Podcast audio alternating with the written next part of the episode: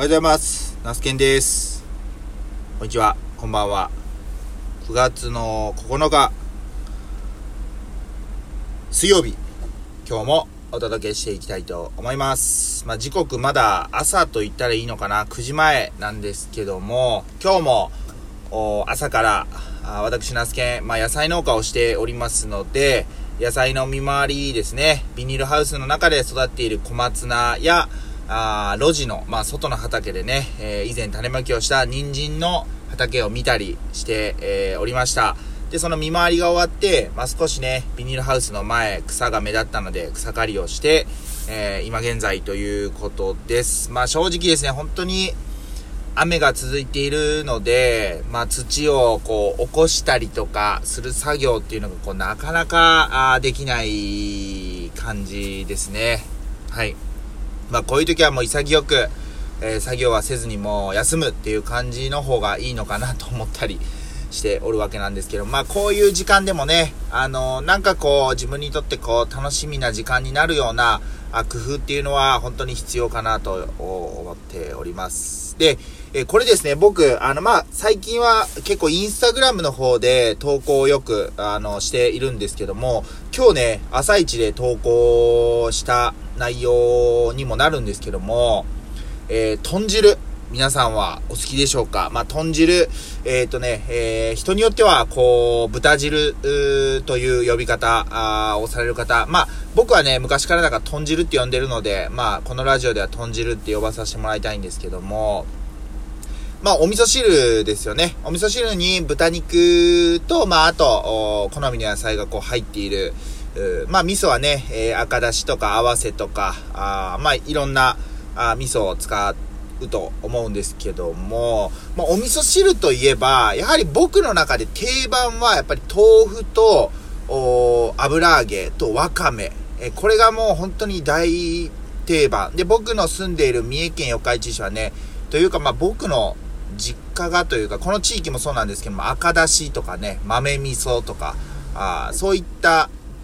味噌を使われる方が多いのかなと思ったりもしているんですけども、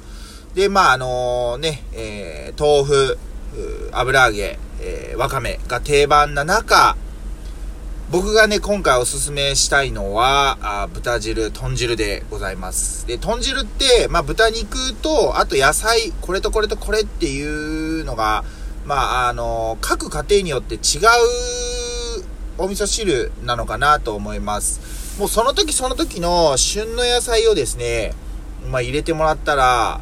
これ正直、ご飯と、まあ、豚汁で、もう、飯済ませちゃうんじゃないか、済んじゃうんじゃないかなと思うわけなんですよ。それぐらい、まあ、まあ言ったらですね、今日ちなみに僕の飲んだ豚汁に入っていたのは、まあ豚肉、あれ豚バラ肉になるのかな？豚肉ですね。まあ、細切れとかよりもバラの方がいいのかなうん、まあでも結構油分が出ちゃうんでね。えー豚肉と、えーあと、大根、人参、ごぼう、油揚げ、えーオクラ、さつまいもが入っていましたね。うん。結構な品目入ってますよね。で、まあもちろんここに、まあ人によってはこのキノコ類を入れたりとかすると、よりちょっとこう秋っぽくなるというかですね、えー非常にあの野菜とかバラエティに富んだ、あと、えー細切りのこんにゃくなんか入れてもいいかもしれないですね。あ、椎茸とかもいいですね。まあだから、えっ、と、スーパーに行って、その時、こう、スーパーの、言ったら、まあ、お値打ち商品で売っている野菜、これ比較的、うんと、その時期の旬な野菜、まあ、旬ってことは、やっぱりそれだけの、生産量がある、それだけ潤沢に出回っているっていうことなので、結構お値打ちな値段で買えたりもします。まあ、これからの時期だとね、まあ、秋に向かっていくっていうことなので、比較的、まあ、どの野菜も割と手に入りやすい。まあ、キノコ類なんかはね、結構、あのー手に入りやすいのかなと思ったりしているんですけども、その旬の野菜をもうドカッと入れて、えーそれでこう、食べるというね、お肉も入っているし、例えばさつまいもなんか入れたら、まあ、食物繊維も豊富ですし、あとまあ、人参、ごぼう、大根とかね、まあ、いわゆる定番。じゃがいもも入れてもいいな。まあ、玉ねぎも入れてもいいなってなるとね、もう何でも入れてもええ味噌汁になるわけですよね。それだけ、バラエティに富んで、いろんな野菜、まあ、いろんな食べ物の集合体となってくれるのが、まあ、豚汁。豚汁のポテンシャルはめちゃくちゃあるのかなというふうに思ったりもしています。まあね、本当にこの、えー、っと、自粛期間、うん、および緊急事態宣言が、まあ延長、僕らの住んでいる、まあ三重県も、延長になる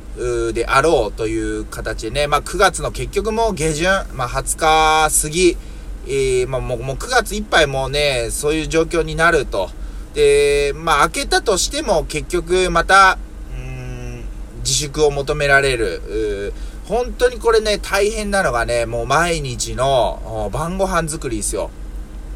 いくらテイクアウトが増えた、あまあ、じ、えー、潤沢になっているとはいえど、毎回毎食テイクアウトしていたら、食費がとんでもないことになってしまいます。なので、そこで、やっぱりこう、まあね、あのー、冷凍食品とか、あまあ、えー材料はもうあらかじめカットしてあって、えー、炒めて、えー、付属の調味料をドバッとかけたら出来上がりみたいなね、え、簡単にできるものとかは非常にまあ、うん、あのなんて言うんですかね、非常に、需要はあるのかなと思うんですけども、まあでもそれを使ったとしてもやっぱり毎回毎食それに頼るっていうのも、食費にそれだけお金をかけれるご家庭であればいいんですけども、うちもそうなんですけど、やっぱ食べ盛りの子供たちがいるし、自分もやっぱりね、あの、頑張って仕事したらお腹いっぱいご飯を食べたいので、ってなると、毎回外食っていうわけにはいかないので、そういう時にじゃあ何がいいかな、かといって手抜き料理かとか、まあ、正直ね、カップ麺とかもね、全然いいと思うんですよね。うん。カップ麺も全然いいと思います。週にえー、2、3日お昼ご飯カップ麺とかも全然ありだと思いますし、まあ、それがね、あのー、それもこう、毎週続いていくと大変なんで、まあ、ご飯と、えー、豚汁。これから特に肌寒い、まあ、朝晩とかはね、えー、時期になってきますんで、そういった、あまあ、手を抜きつつも、しっかり栄養も取れるっていうような、あのー、観点から見ても、豚汁はおすすめかなというふうに思っております。はい。なんか日本豚汁協会みたいなのってあんのかな？ちょ、わかんないけど、なんか、そういうのあったら面白いですよね。各地域によって豚汁に入れる具材は、こんなに違うとか、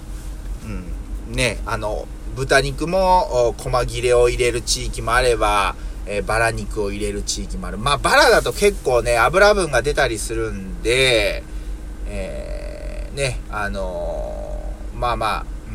うん、そういったのもなんか調べてみるのもおもろいかなと思ったりしておるわけなんですけども、はい。まあね、今日はちょっと豚汁についてお話ししてみました。まあほんと寒い時期、えー、肌寒い。まあまだかといって蓋を開けてみたら暑い、えー、時期。うんまあ本当にね、今体調崩しやすいのかなとも思います。なのでね、体の中からしっかり温めて、乗り切っていきましょうっていうことで、えー、お話しさせていただきました。うん。そんな感じでもう今日は、なんか、天気が微妙なんで、はい、また帰って、まあ、読書をするなり、えー、なんなりしたいなというふうに思っております。はい。今日も聞いてくれてありがとうございました。ではではまた、さよなら。